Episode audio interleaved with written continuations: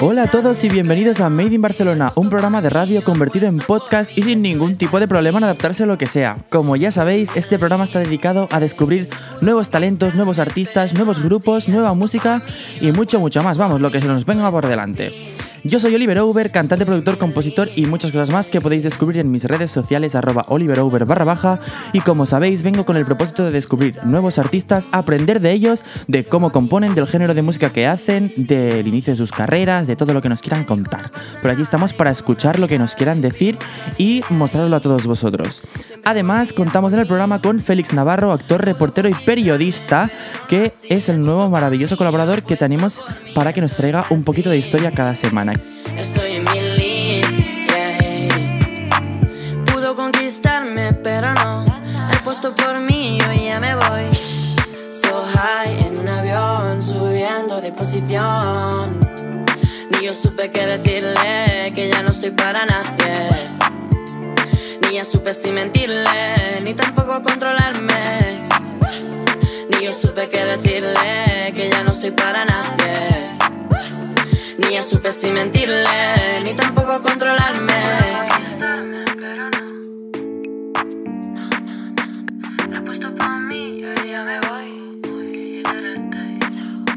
Pudo conquistarme, pero no así. El puesto pa' mí, yo apuesto por mí. Esto es así. Estoy en mi league. Pudo conquistarme, pero no así. El puesto pa' mí, yo apuesto por mí. Esto es así. Estoy en mi. Ni yo supe qué decirle, que ya no estoy para nadie. Ni ya supe si mentirle, ni tampoco controlarme. Ni yo supe qué decirle, que ya no estoy para nadie. Ni ya supe si mentirle, ni tampoco controlarme. Pudo conquistarme, pero no así. El puesto pa' mí, yo apuesto por mí. Esto es así.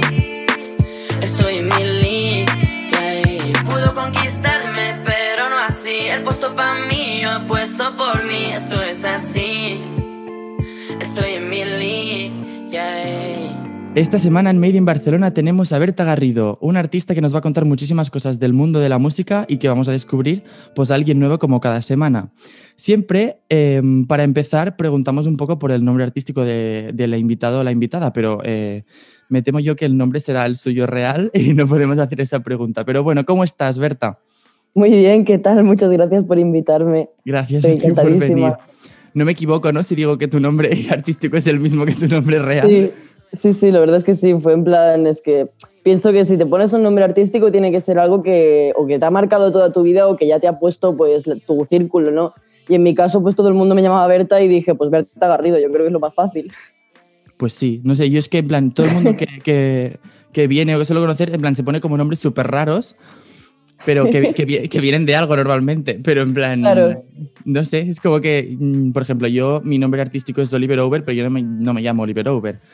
Yo Mm. me llamo Luis Vilalta, pero es que Luis Vilalta no, no, no quedaba bien. En plan, no, no me gustaba. Muy catalá, ¿eh? Así había que cambiarlo un poquito. Pero bueno, eh, Oliver en verdad es mi apellido. Pero bueno, a ti esto no te ha pasado porque no has tenido que hacer ningún cambio. Y tampoco No. es tu segundo apellido ni nada, ¿no? Es el primero. Es mi, es mi primer apellido, sí. Que mucha gente Sí, a veces sí. se come un apellido y ale, nombre Sí, artístico. lo pensé, ¿eh? lo pensé, pero dije, no, Berta Garrido mola. Aparte Garrido también mi, mi familia, de por parte de mi padre, que son Garrido, pues todos son músicos. Entonces también me molaba pues eso de seguir con el legado un poco musical familiar. ¿Vienes de familia de músicos?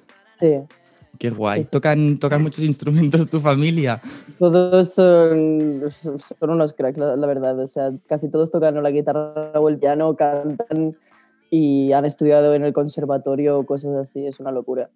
Qué guays, podéis montar algo, ¿no? En plan... Sí, sí, sí. ¿No hacéis en plan lo típico de Navidad tocar todos juntos cosas? Sí, en Navidad es una locura. En Navidad nos quedamos hasta las 3 de la mañana pegando unos conciertos armonizados entre todos. ¿Sabes? Entonces entiendo que tú empezaste ya en el mundo de la música como súper de pequeñita. Con- empecé a cantar cuando aprendí a hablar, Qué guay, tío. la verdad. Empecé a componer con 6 años, tío. Más o menos. ¿Tienes guardado? Sí, me acuerdo de las canciones y todo. Es bestial, sí, sí. Cuando me acuerdo, ahora me avergüenza, ¿sabes? Pero en su momento, pues, yo me sentía súper orgullosa, Bueno, ¿sabes? claro, de crear mi disco con seis años. en su momento sería súper guay. Claro, en su momento era yo la puta ama. y tienes guardada así como una libreta con lo- las cosas de que La cantabais. perdí, la perdí, pero lo bueno es que me acuerdo de una canción. Eso sí que me acuerdo, me acuerdo de una canción. Y eso, y eso me hace mucha gracia, pero la perdí, tío. Que era el típico grupo con los hermanos y primos y tal. Sí, sí, con mis mejores amigas en la hora del patio del cole nos dedicábamos a componer música haciendo palmadas, ¿sabes? Y melodías, y ya está. Bueno, pero eso está muy guay. Sí. Y a partir de ahí, ¿qué hiciste? O sea, ¿tocas algún instrumento? Entiendo que sí. A partir de ahí, pues empecé a, a interesar. Bueno, me operaron de las cuerdas cuando yo tenía ocho años o así, entonces dejé como de interesarme mucho por lo que era cantar y eso, porque me dio mucho bajón anímico y emocional y de motivación, por decirlo así, porque tuve que estar sin hablar y sin cantar durante dos meses por la recuperación. ¿Qué dices? Entonces fue, sí, fue bastante lastre. Como que no lo, no lo llevas mejor que cuando, yo que sé, tienes la edad que tengo ahora, ¿sabes? Que tengo 22 años casi, sería como más fácil, yo creo.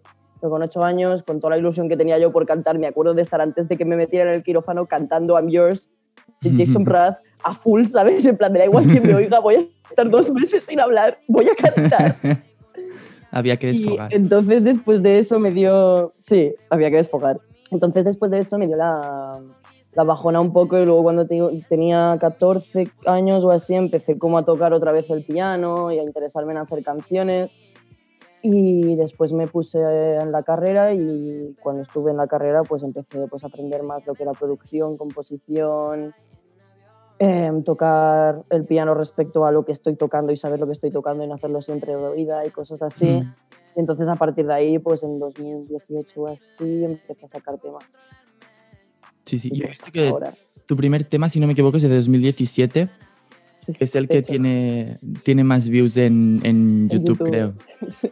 Que está grabado, por cierto, en plan aquí, apunte curioso, está grabado en el, el Parque del Forum, ¿verdad? Sí, O sea, pues ahí yo grabé mi primer videoclip también.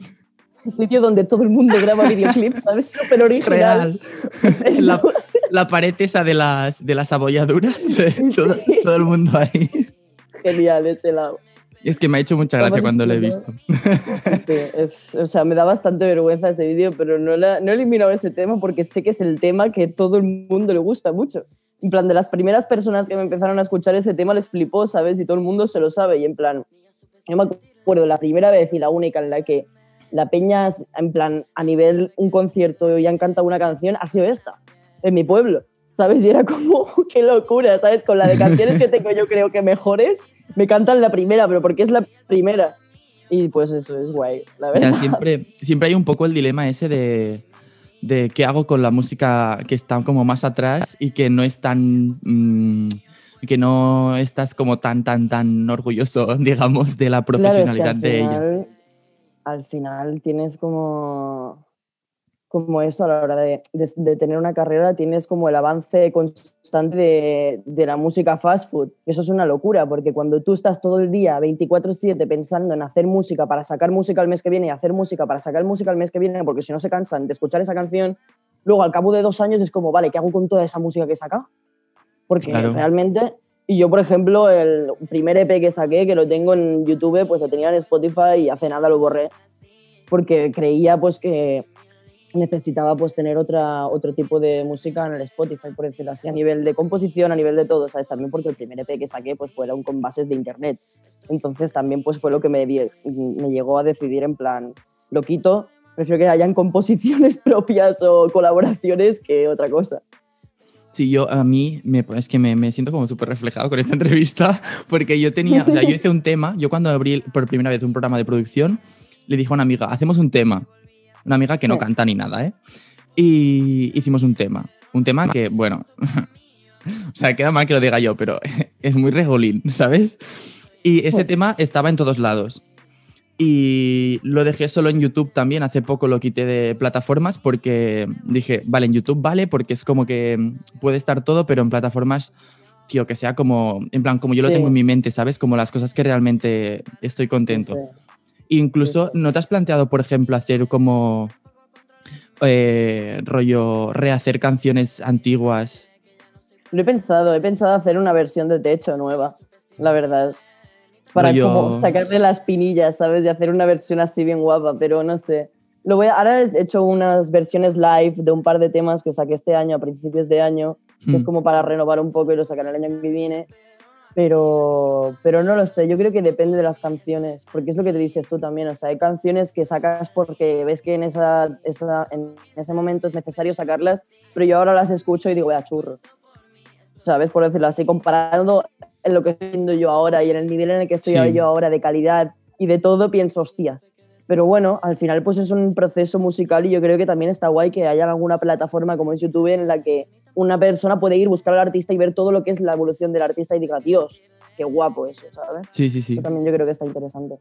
Sí, yo creo que está bien. También es como que tú, tú misma haces como una selección de como tu mejor discografía y la tienes en plataformas digitales y luego en YouTube, pues bueno, hay todo y la gente que lo quiera escuchar todo ya lo irá a buscar realmente. Exacto, sí, sí, Es como que te haces como tu currículum en Spotify, pero está como el trasfondo también por ahí, por si quieres buscarlo. ¿Tú consideras que tienes un estilo propio? Yo siempre cuando me preguntan digo que, que- que hago música urbana, porque no sabría nunca qué decirte que hago. Menos reggaetón. Es que estoy haciendo de todo ahora mismo. O sea, claro, la, la movida es que la, la gente que me escucha y tal, pues sabe lo que he hecho y lo que he sacado. Pero yo ahora, por ejemplo, estoy tocando géneros rollo bossa nova, em, géneros más club, géneros más house, géneros más deep, que me molan muchísimo, que no Hmm. había tocado nunca y que creo que pues también están dentro del urbano. Entonces yo creo que hago música urbana, pero no sabía especificarte más allá de esto. Sí, Porque o sea, es muy yo- general.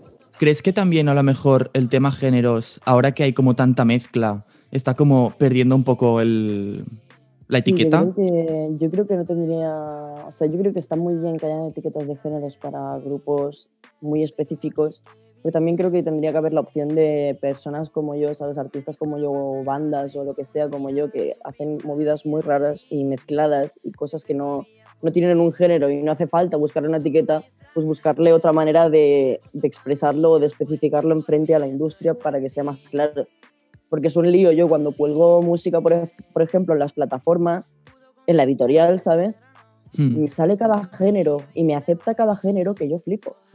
Y claro, es como, va, yo creo que es este género, en plan, estoy haciendo, o estoy haciendo música ambiental, o estoy haciendo música house, ¿sabes? Me dice, no, esto es eh, Latin Hop. Y yo, ah, vale, ¿sabes?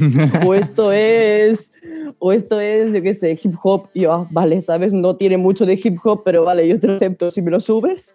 Y yo creo que está ahí el problema. Yo creo que ya, sí se- como se está mezclando mucho todo y todo el mundo está haciendo un poco lo que le da la gana, no es como que entras, bueno, a lo mejor habrá gente que sí, pero no entras y dices, voy a hacer trap y en plan haces toda tu vida trap. Es como que las etiquetas estas es como que pierden un poco el, el sentido a lo Exacto, mejor. porque incluso hay trap que se mezcla con movidas deep house súper chungas, como hace Catriel, por ejemplo, y es una Hmm. locura. ¿Sabes? Y no es trap, no tiene por qué ser trap, y tampoco tiene por qué ser eh, movida house, ¿sabes? Porque no, tampoco es eso. Ya, no sé, es un poco curioso. Háblanos, un raro. poco, háblanos un poco de tu último tema, que si no me equivoco es para nadie. Sí.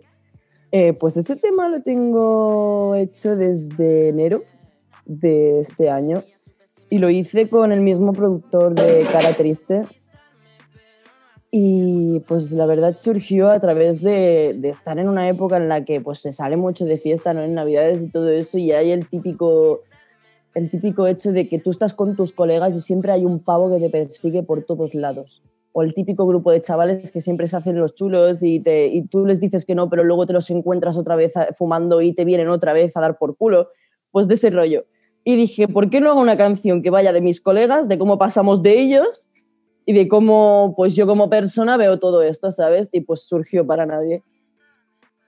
Y pues, Pues- eso, y el vídeo pues estuvo muy guay también porque pues conseguí em, poder colaborar con Mina Miñuta, que es muy guay, y con Born to Death y con Curly Kur, que son chicas muy guays y que hacen arte muy guay por parte de cada una de sus disciplinas.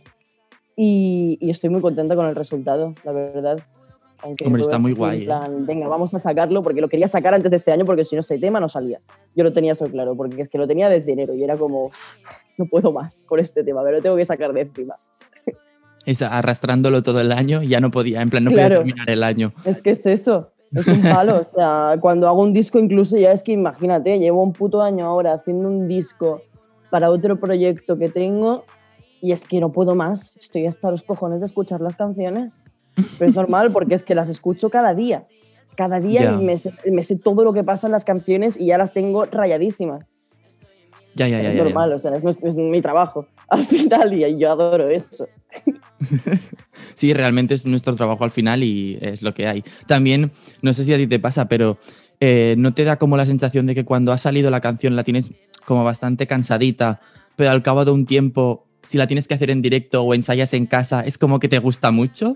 Claro, pero porque es que yo creo que es otro vibe, ¿sabes? También porque yo cuando, cuando hago directos, hago directos con, con mis bailarinas. Entonces como que tengo que montar las coreos y todo y es como súper, ¡uh! ¡Qué guay! ¿Sabes? Me estoy pasando súper bien, estoy bailando aquí con mi música, me estoy marcando unos pasos de la hostia. Entonces es como muy guay. Y sí que me pasa mucho de incluso temas que aún no, que aún no, no he podido cantar en directo, como es el de Fresh o el de Colores, que tengo unas ganas que, se- que me muero, tío. Y los, y los he sacado hace un montón también. Y tengo unas ganas que me muero. Pues sí. Y eh, te he visto también que, bueno, ahora lo hablábamos de los que tienes dos EPs, Sí, eh, uno que está en Spotify y los, el otro pues en, en YouTube. YouTube. Em, ¿Te gusta trabajar en EPs en plan por alguna cosa en concreto o tienes previsto hacer algo, o sea, hacer algún álbum próximamente? O sea, ¿hay algún motivo de hacer mm, EPs? Sí, la verdad es que sí. Yo creo que es una manera muy sencilla de, de poder como cerrar y conceptos. ¿Sabes? Por ejemplo, el primer EP era como basado en lo que es la palabra epifanía y hice cuatro canciones, o seis, no me acuerdo, sí, creo que seis, basadas en, en cosas que me iban pasando durante ese año. ¿Sabes? En plan, me iba encontrando personas, pues contigo voy a hacer una canción porque creo que a ti te he encontrado por estas cosas, ¿sabes? Y realmente me molaba mucho hacer el, EP, por ejemplo, conceptual respecto a lo que significaba epifanías, que es cuando encuentras algo sin buscarlo, ¿no? Y después estaba el otro EP, que es el de Incandescente, que ese EP también lo hice por necesidad de hacer un EP con mensaje político, sobre todo. O sea, todo el EP va sobre el feminismo y sobre, y sobre el ataque que tiene, el ataque que siente constantemente el Estado contra, contra la liberación de la igualdad sobre cualquier género y cualquier raza. Y me interesaba mucho poder hacer diferentes temas que fueran todos sobre esos, pero sobre todo que hicieran como hace el reggaetón con, con el machismo muchas veces, ¿sabes? Que de machismo y no te enteras, pues lo mismo, y lo hice Sí. con trap, eso. ¿Sabes? Intenté cómo hacer eso. Sí que, sí que estoy pensando en, en hacer un álbum, pero ahora mismo estoy haciendo dos EPs porque eh, estoy trabajando con dos tipos de productores diferentes que tienen dos rollos muy diferentes. Y creo que mm, pues también está muy interesante también pues saber separar esas cosas, ¿sabes? Porque yo creo que al yo hacer música urbana general, pues también tengo la posibilidad de poder hacer esas cosas, ¿sabes? De poder separarme por géneros y que la gente diga la puta, pero ¿cómo puedes tener esta- estas tiradas tan darks y después hacer música tan cookie? ¿Sabes? Pero eso está guay. Sí, está muy guay, está muy guay. Lo que también me estoy centrando ahora en hacer los EPs porque eh, yo tengo otro proyecto que hace un año o así que está empezando, que aún no ha salido a la luz, que solo tenemos el Instagram abierto, que tenemos una, bueno, tengo una banda de música, bueno, de new jazz mezclado con música urbana y latina, así como un poco raro. Y llevamos un año haciendo el disco y claro, entre que estoy haciendo el disco con la banda y todo, pues no me da como para ponerme a hacer yo un, un disco, ¿sabes? Entonces, pues me, me he puesto yo a hacer el EP y a partir de hacer el EP yo espero que me salgan pues más oportunidades para poder a como empezar a hacer un álbum, ¿sabes? Porque quiero también como acabar de especificar un poco el rollo que quiero sacar yo para el álbum, que es como tocando los géneros estos nuevos que estoy haciendo, ¿sabes? Claro, es sea que un álbum, sea esto. un álbum es como un es como el megaproyecto musical. Claro, por eso yo, yo me espero porque creo que puedo llegar a tener en el álbum a gente guapa si yo hago bien las cosas que tengo que hacer. Entonces prefiero ir paso a paso, ¿sabes? Y sacar los EPs con los productores que estoy trabajando porque también pues son productores muy guays que yo respeto un montón, considero que son muy buenos. Entonces creo que puede ayudarme mucho también a, a mejorar mucho mi sonido.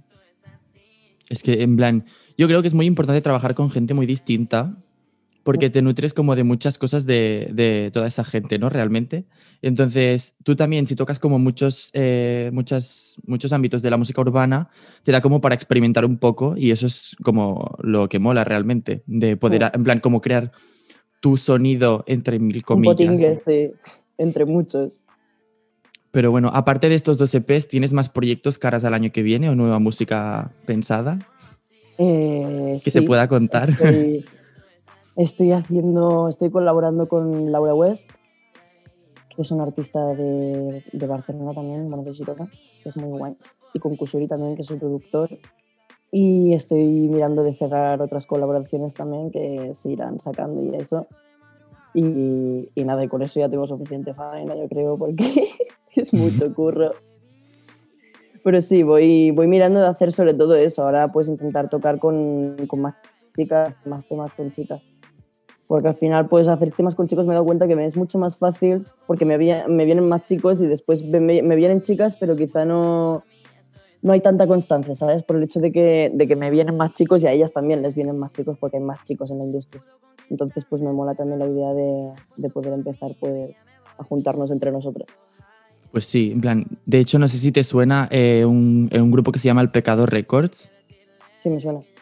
Vale, pues el Kusuri trabaja con una chica que hizo la- una entrevista con nosotros hace dos semanas y, y ellas lo que hicieron era como juntarse para intentar hacer como colaboraciones entre ellas Mm, y qué como. ¿sabes? Eso, como fomentar eso. Y creo que está guay, ya no solo en plan creando una discográfica o un grupo de gente, sino intentarlo como en general eh, hacer como colaboraciones con mucha gente distinta. Porque así, pues lo que decíamos antes, en plan, para nutrirte un poco de todo el mundo, porque de todo el mundo aprendes algo.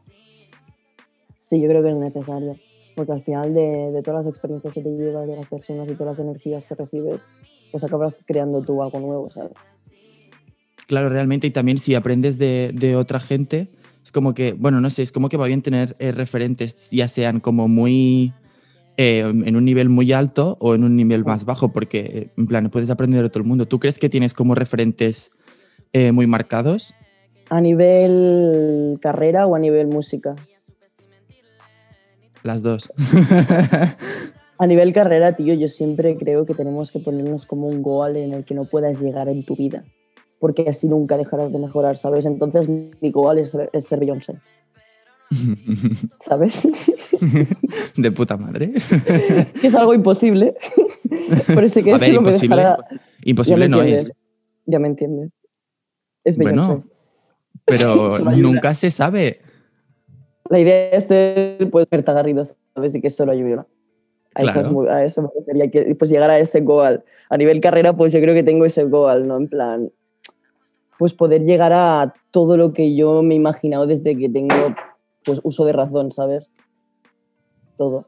Y poder Y llegar a gente, eso es lo más importante. Y a nivel musical, pues es que no sabría decirte, porque es que tengo referentes muy raros.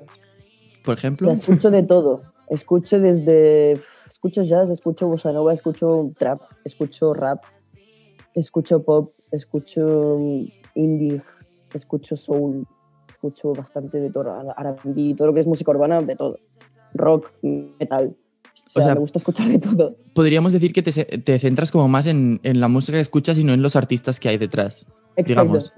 Me O sea, es como sí, que sí. no tienes un top 5 de. Como ahora que está Spotify con lo de los top 5.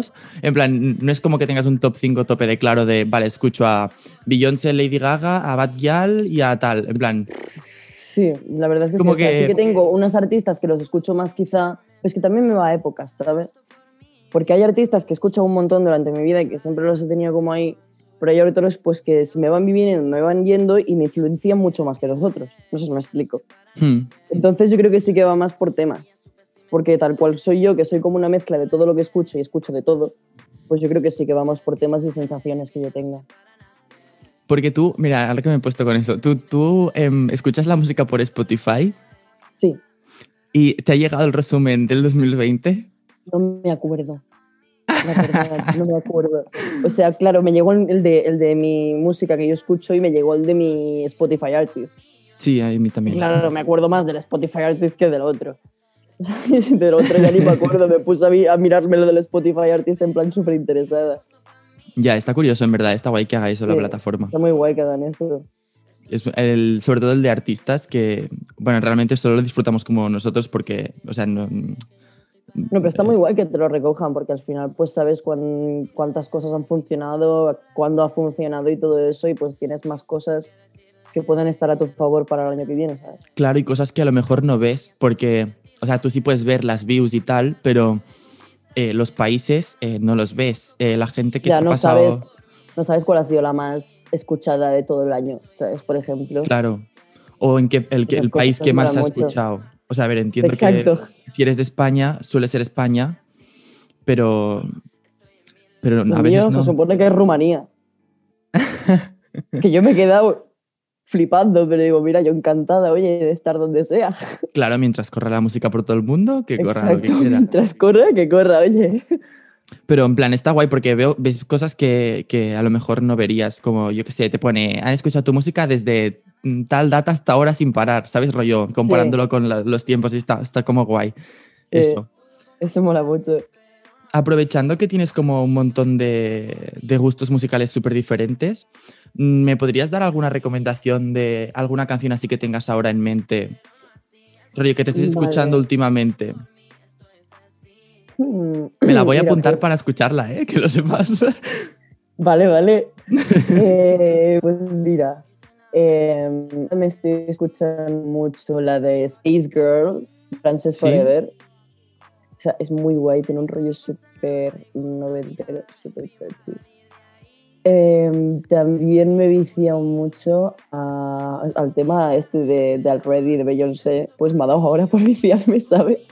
Pues estoy súper viciada a este tema también. Eh, hay un tema también que es más así rock, que es de, de drums, que se llama Money. Mola mucho, que es el mismo grupo que, que la canción que dice Let's Go Surfing, que es muy chula esa canción también, que esa canción se, se hicieron con esa canción. Y también estoy muy viciada al último tema de, de la Nati Peluso, la verdad. Al que se hizo con el Bizarrap. ¿Has escuchado también el, el álbum de Miley? Sí. ¿Te gusta? Soy súper fan de Miley Cyrus. O sea, Miley Cyrus es de esos artistas que me han acompañado toda la vida. Yo es que, espera, que ahora no sé cómo se llama, pero hay un tema suyo. También es un goal el mío, es como, como es Miley en plan a nivel carrera, los cambios de género que ha hecho y todo eso. Soy muy yo. Me Yo es representa que mucho. del álbum este, primero que la- el temazo así de colaboración de Prisoner me encanta, pero hay Me una, encanta. hay una canción que es la de What the fuck do I know, Mm. que es brutal y aparte es como un rock muy... Es que no sé cómo clasificarlo, pero muy rollo Hannah Montana en su momento, ¿sabes? A mí me encanta pero- que esté cogiendo estos rollos porque yo creo que, que al final era lo que necesitaba ella. Sí, yo también lo ¿sabes? pienso. Ser caos fuera de también. ¿Sabes? Ser caos dentro, pero ser caos fuera y demostrar el caos que tienes dentro, fuera, ¿sabes? O sea, dentro, pero fuera. Sí, es como que es un álbum realmente muy variado, pero es 100% ella. Sí, Al menos yo lo veo así. es muy Y eso es, es lo guay. Em, otra cosa que te quería preguntar, antes de, de ir allá al final, era, eh, siempre preguntamos dónde le gustaría actuar, o sea, como tu meta más top en actuación. Los ¿dónde- Grammys. Los Grammys. Hombre, hombre. en los Grammys y en el Palau Sant Jordi, tío, me encantaría. To- Todo el En mundo. el, en el Meet de Nueva York, pero en el Palau Sant Jordi sería como, o sea, si llega algún día en el que yo qué sé, tengo que hacer una gira o algo, te lo juro que el primer sitio en el que quiero ir es el Palau Sant Jordi. Real, que todo el mundo de Barcelona. El, has visto a tus ídolos ahí, ¿cómo no quieres Claro. ir ahí? ir ahí? es que es muy guay. realmente en los Grammys, en los Grammys sería como... ¿Y una Super Bowl? Sí, sería la polla. ¿Harías una Super Bowl? Hombre, yo, madre mía, con mis bailarinas dándolo todo. Molaría mucho una Super Bowl, Sí, en verdad. sería la hostia. Pero falta, falta tiempo para que alguien de, de por aquí haga una Super Bowl. Sí, ya te. Pero bueno, siempre podemos llegar a esta nueva generación, porque en verdad hay como una nueva tío. generación muy top, así. Claro, que va como desde el Rosalía- 98 la al Rosalía 2000. puede, nosotras también. Real que sí. Pero aparte es como que ahora está subiendo como una nueva generación, porque Mm. la Rosalía es una generación en la que está más Mm. gente así que está triunfando también. Pero hay como una nueva generación así como que va del 98 al 2001 o así, Sí, que es como que está como subiendo y en plan es como que va muy en pack y al menos, no sé, es la sensación que me da a mí. Sí, a y a, a ver, a ver qué pasa, a ver qué pasa. Para ir acabando, siempre hacemos una pregunta un poco que mm, tienes que mm, imaginarte un poco la vida, ¿vale? Y es que preguntamos un poco en el punto que estás en el presente, que esto ya lo hemos hablado un poco. Eh, entonces, me gustaría saber cómo te ves tú dentro de un año y cómo te ves dentro de 10 años. Vale. Eh, dentro de un año me veo en la resistencia. Yes. te lo, digo, wow. o en algún sitio mejor, te lo digo, en plan, en algún sitio de estos. el en hormiguero. de altern- No, el hormiguero no es tan alternativo y tan guay como la resistencia. ya, tío. ya. Ya me entiendes. Pero sí, me veo, no sé, haciendo música, haciendo conciertos, llegando a más gente, pudiendo colaborar con artistas que realmente yo respeto y admiro. Y poder, pues, también tirar para adelante con, con mis dos proyectos, ¿sabes? Y poder hacer mucho con ellos. Y dentro de 10 años, madre mía, me vivo vivi- viviendo. En los Grammys. Madre mía. Hombre, eso. Eh, los Grammys y preparando la Super Bowl. Que quede constancia, ¿eh? que quede constancia. Si llega, No, te, no sí, te no, me olvides de mí. encantaría, la verdad, no, ni de coña. Pero me encantaría, me encantaría poder, yo qué sé, ni que sea, o sea, realmente yo no, no, no creo que la fama sea como algo positivo para un artista si realmente lo que quieres es vivir la vida de esto. Entonces, yo mientras me pueda vivir tranquila de la música, súper feliz. Después todo lo que me llegue de puta madre. Entonces, en 10 años, pues me veo depender de lo que me llegue, ¿sabes? Pero me veo viviendo de esto de puta madre. Claro, de- es que es un poco la idea. música muy guay, ¿sabes? Y trabajando con otros artistas y ayudando a otros artistas a, a poder hacer música. Y yo que sé, me gustaría hacer songwriter, me gustaría hacer de arreglista de voces. Esas cosas me molan mucho. También porque me saca una carrera con esa mierda. Yo si necesito algo ya te llamo, ¿vale? Ok. Ay, madre mía. No, pero mm, de verdad muchas gracias por haber venido, que me lo he pasado muy bien. Yo también. Muchas gracias por invitarme. Y espero que hablemos muy prontito y, Claro. y vernos a ver si, si este, es que no sé qué va a pasar con este programa, pero pase lo que pase, a ver si dentro de un año seguimos haciendo programa y puedes volver a venir. Claro. en una radio física eh, con condiciones normales. Vale, sin problema. Claro que sí. Pues que te vaya muy bien y seguimos en contacto, ¿vale? Vale, muchas gracias por invitarme.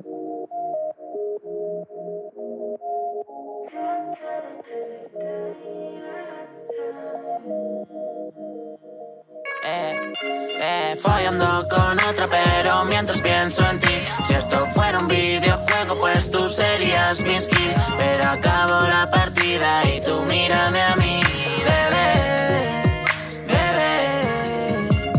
Follando con otra, pero mientras pienso en ti. Si esto fuera un videojuego, pues tú serías mi skin. Pero acabo la partida y tú mírame a mí,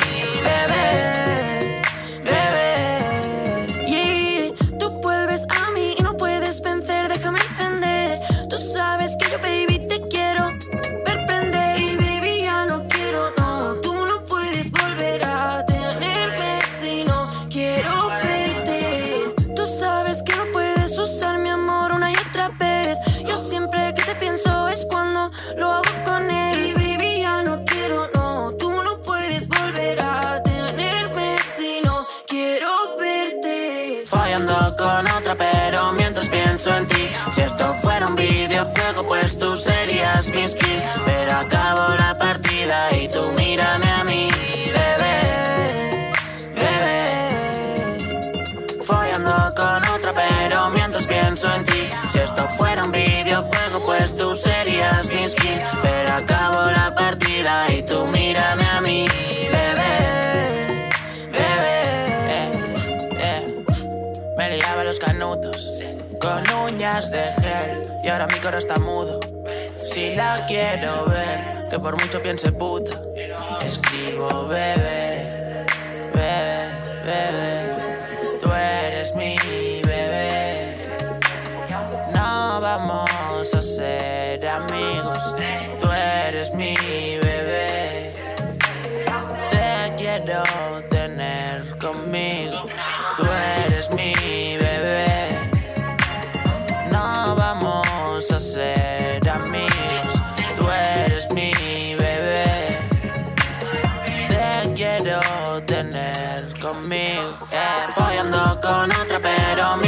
Si esto fuera un videojuego, pues tú serías mi skin. Pero acabo la partida y tú mírame a mí, bebé, bebé. Follando con otra, pero mientras pienso en ti. Si esto fuera un videojuego, pues tú serías mi skin. Pero acabo la partida y tú mírame a mí, bebé,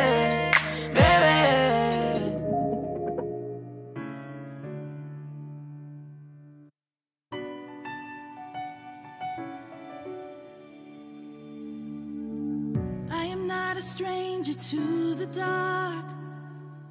Hide away, they say, cause we don't want your broken parts. I've learned to be ashamed of all my scars. Run away, they say, no one will love you as you are. But I won't let them break me down to dust. I know that there's a place for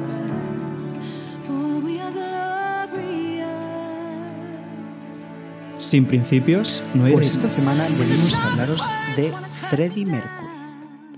Farrokh Bulsara, mundialmente conocido como Freddie Mercury, nació el 5 de septiembre de 1946 en la isla de Zanzíbar, Tanzania, situado en la costa este de África. Farrow era un niño extraordinariamente guapo, tímido y muy apegado a su madre y a su hermana pequeña, Zasmira. Decidieron enviar al niño a la India para que recibiera una buena educación. Allí quedó al cuidado de sus tíos y fue matriculado en St. Peter's School, institución de enseñanza británica. Muy interesado por los deportes, el joven Bulsuara mostró muy buenas maneras como boxeador, aunque después de que su madre le animara a colgar los guantes porque resultaba una práctica demasiado violenta. Cambió el ring por la mesa de ping pong y a los 10 años ya era campeón escolar de la disciplina. También en aquellos momentos en la infancia comenzó a despertar en él su afición por la música. Siguió clases de piano e ingresó en el coro de la escuela. Convencido de sus tempranas habilidades musicales, fue el propio director de St. Peter's quien recomendó a los padres del joven que iniciara los estudios de piano. También en aquellos años de infancia, convencido de sus tempranas habilidades musicales, fue el propio director de St. Peter's School quien recomendó a los padres del joven que iniciara los estudios de piano. Durante este periodo de formación, el inquieto Farrock también empezó a demostrar ciertas actitudes escénicas y participó en varias obras de teatro escolares. Muy pronto puso en pie su primer grupo musical, The Hetics, una banda amateur de rock and roll que prodigiaba sus actuaciones en todas las fiestas y bailes del colegio. En aquella época sus amigos del colegio comenzaron a llamarle Freddy, traducción más o menos fiel de Farrock al inglés, y de hecho el propio joven firmaba en ocasiones como Frederick. Regresó a Zanzíbar en 1962 junto a su familia, pero un par de años después los Bulsuara decidieron emigrar al Reino Unido para huir del estallido de violencia que sufría la isla. Curiosamente, Freddy jamás volvería a su tierra natal, ni tampoco a la India. Una nueva etapa de su vida comenzaba entonces en su casa cerca de Londres. Hacia 1966, Freddy era alumno de la Erling Art School, que estudiaba para convertirse en diseñador gráfico, aunque su interés por la música nunca había desaparecido. Abandonó su casa y alquiló un piso en Kensington junto a un compañero llamado Chris Smith. En el verano de 1969, Freddy empezó a cantar en un grupo de Liverpool llamado Ibex, que se había trasladado a Londres buscando fama y éxito, pero que tuvo una efímera y complicada existencia. Después de esta experiencia fallida, Freddy lo intentó en otra banda, Soul Mix C, con la que contactó gracias a un anuncio del Melody Maker, en el que buscaban un vocalista. Pero esta prometedora aventura tan solo duró unos meses, porque en 1970 Smile volvió a cruzarse en su trayectoria. Su viejo amigo Time Staffel había decidido abandonar la formación y Roger y Brian le pidieron que fuera el vocalista del grupo. Freddy insistió en renombrar a la banda y suya fue la idea de bautizarla como Queen. Al mismo tiempo cambió su apellido artístico y se convirtió desde ese momento en Freddie Mercury. El logotipo, otra de las señales de identidad de Queen, fue también una creación del vocalista, que dejó patentes sus dotes como imaginativo y diseñador. La imagen presentaba los cuatro signos del zodiaco de los miembros de la banda. También desde el primer momento fue Freddy el impulsor de la imagen visual de la formación, con su personalísima puesta en escena y su inconfundible vestuario. Un hecho importante en la vida privada de Mercury tuvo lugar en 1970. Fue entonces cuando conoció a Mary Austin, con quien convivió durante siete años y con quien conservaría una buena amistad hasta el fin de sus días. Curiosamente, antes de que Queen editara su primer disco, Freddie lanzó en solitario un tema llamado I Can Hear Music bajo el nombre de Larry Lurex. Casi una década después, cuando ya había Casi una década después, cuando ya había paladeado los mieles del éxito con Queen, Mercury hizo realidad otro de sus sueños. Siempre había, sido un apasionado de la danza y el 7 de octubre de 1969 consiguió actuar con el Royal Ballet para interpretar y bailar Bohemian Rhapsody y Crazy Little Colored Love. La vida de excesos derivada de la fama y el éxito fue una leyenda que acompañó inevitablemente a Freddie Mercury. Sus fiestas fueron siempre sonadas, pero también se reconoció al músico por ser un gran amigo de sus amigos.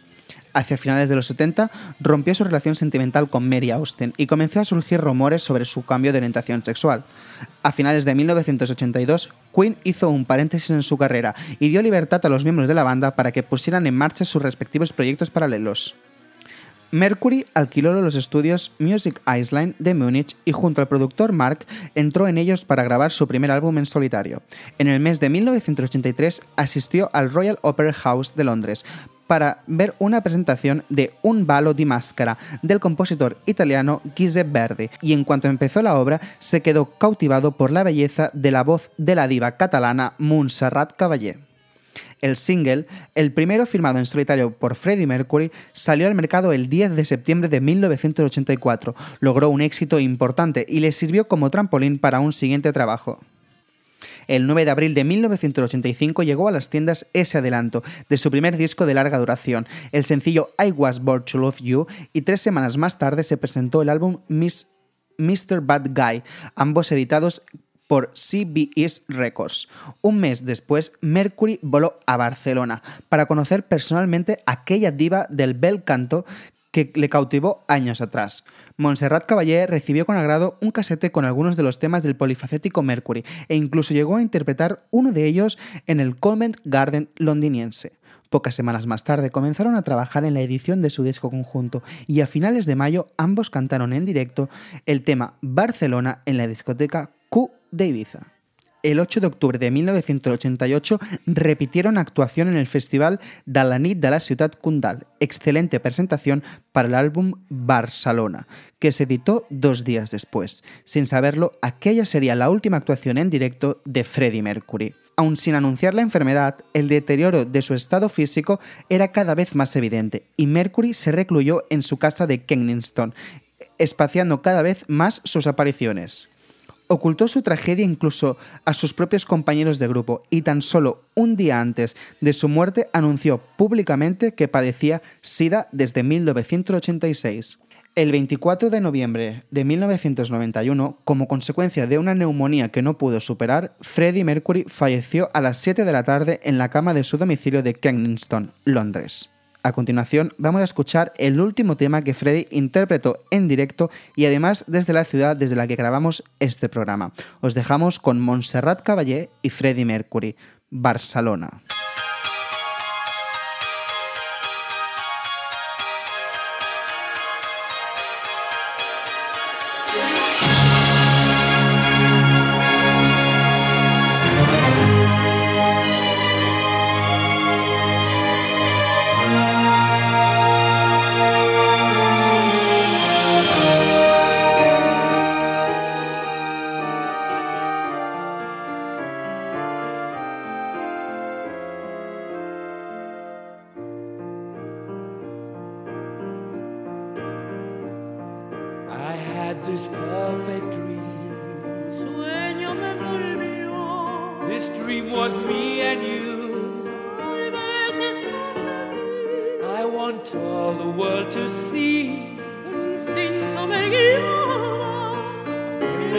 Sensation, my guide and inspiration.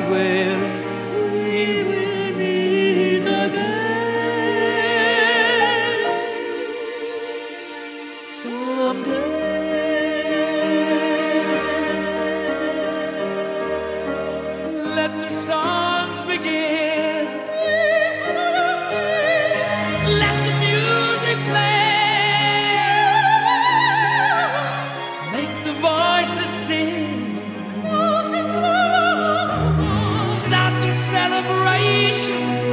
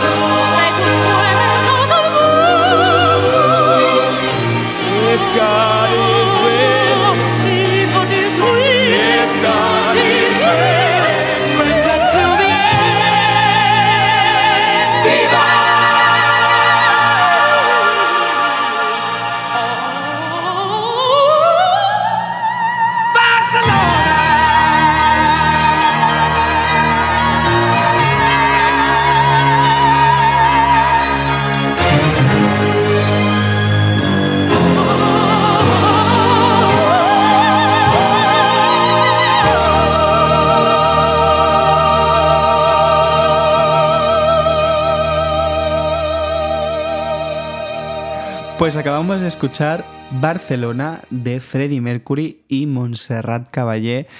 Yo hay que decir que creo que este debate se nos va a quedar corto porque hay que hablar muchas cosas de Freddie Mercury.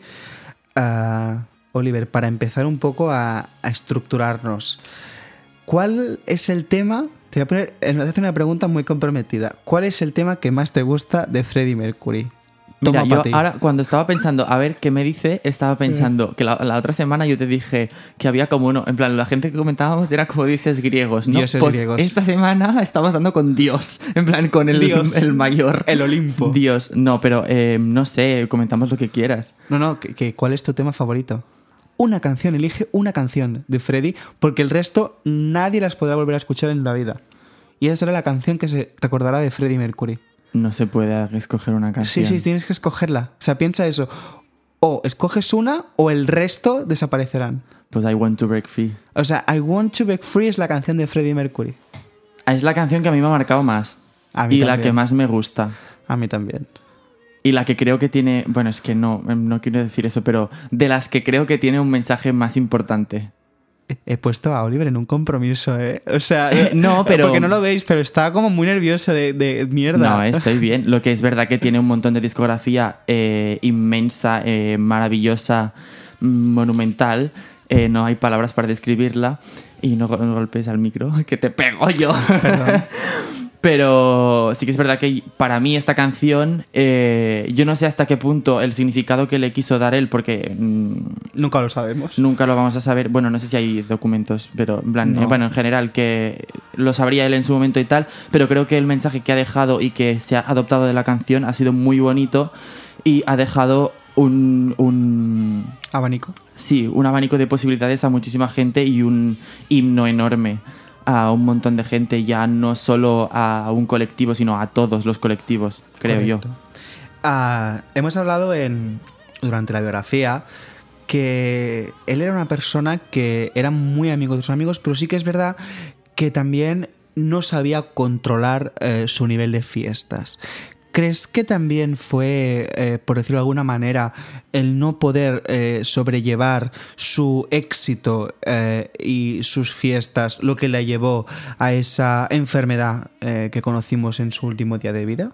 Yo creo que la- los artistas puestos a ese nivel, hay muchas cosas que les influyen y que hacen que su vida no sea eh, 100% entre comillas normal, que es una palabra que odio.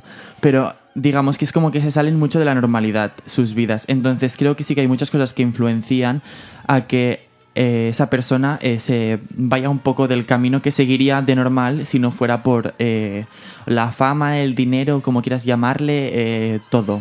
El nombre, no sé, en plan, todo en general. Entonces sí creo que a lo mejor llevar ese ritmo de vida que llevó le pudo llevar a un sitio donde a lo mejor no se habría o no habría parado, pero yo no, no pondría eh, culpa de nada a nada en concreto de, de lo que pasó en general, ni de las decisiones que tomara, ni de lo que pasara en general, porque creo que no hay un culpable ni que hay que buscar mm, normalmente un culpable para algo y menos para cosas de este tipo. ¿Crees que había Freddie Mercury para rato? Creo que sí. A ver, eh, eh, afortunadamente no se quedó corto tampoco, me No, refiero. no, No, fue, no fue un Amy, ¿sabes? No, que, que no. nos quedamos en plan...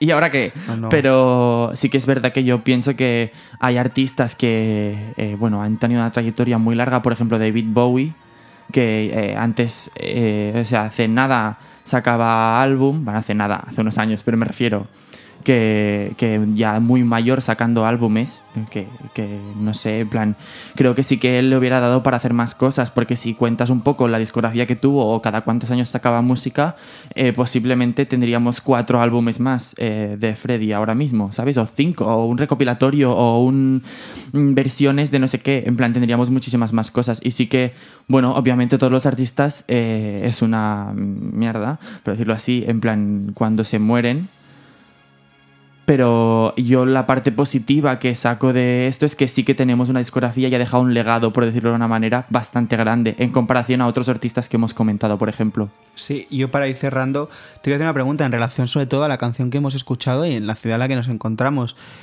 ¿Crees que por aquel entonces alguien se imaginaba una colaboración? Bueno, no, no, no una colaboración, porque fue un trabajo eh, a dúo entre los dos de un artista internacional como era por aquel entonces eh, Freddie Mercury, como un artista que también lo era, e incluso él mismo lo decía, una diva como era Montserrat Caballé.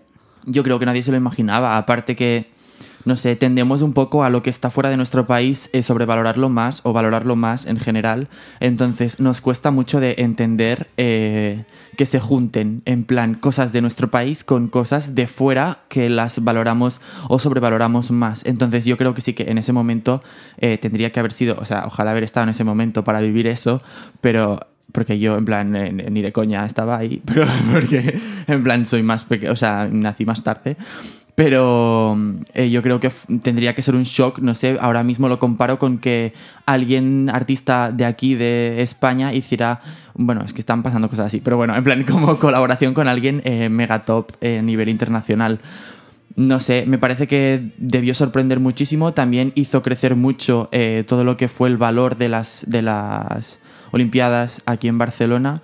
y eso conjunto con todo lo que se hizo, todo el álbum de Barcelona y todo, hizo engrandecer mucho todo el proyecto de Barcelona en general como ciudad y la música que le puso como banda sonora, que siempre es muy necesario que haya eh, a todo ese momento. Pero hay que decir que no fue Barcelona la que buscó a Freddie Mercury, sino fue Freddie Mercury el que se fijó en Montserrat Caballé y fue él quien decidió poner banda sonora y música a la ciudad. Claro, y eso es de más valorar aún. O sea, no es como en otras ocasiones cuando una ciudad o en este caso una institución Claro, no busca fue a un artista, sino fue el propio artista el que se interesó por la artista y por su ciudad. Claro, no fue búsqueda por contratación, fue búsqueda, en plan, fue al revés. Fue como que él creó el proyecto. Correcto. Creo que esta semana hemos repasado, como decía Oliver, al dios por excelencia de los artistas. Y bueno, yo siento mucha gran admiración por, por Freddie Mercury. Yo os he hecho una muy breve biografía de Freddie Mercury porque es muy larga su historia, pero bueno, podéis ver su película, una película que ha dado mucho que hablar, pero que también es muy bonita. Y bueno, tenéis internet para descubrir muchas más biografías. Yo he hecho mi peculiar biografía sobre él y nos vemos la semana que viene. Nos vemos la semana que viene con muchísimo más, que se acerca ya la Navidad. Mucho, mucho. María Carey Con- está a punto de con salir. mucho- no, María Carey ya salió Ya hace salió. semanas. Ya salió después de Halloween. Pero bueno, eh, nos vemos la semana que viene con mucho más programa. Espero que estéis todos ahí. Y mm, pues nada, un besazo muy fuerte para todos. Nos vemos aquí en Made in Barcelona FM. Adeu. Adiós. Barcelona.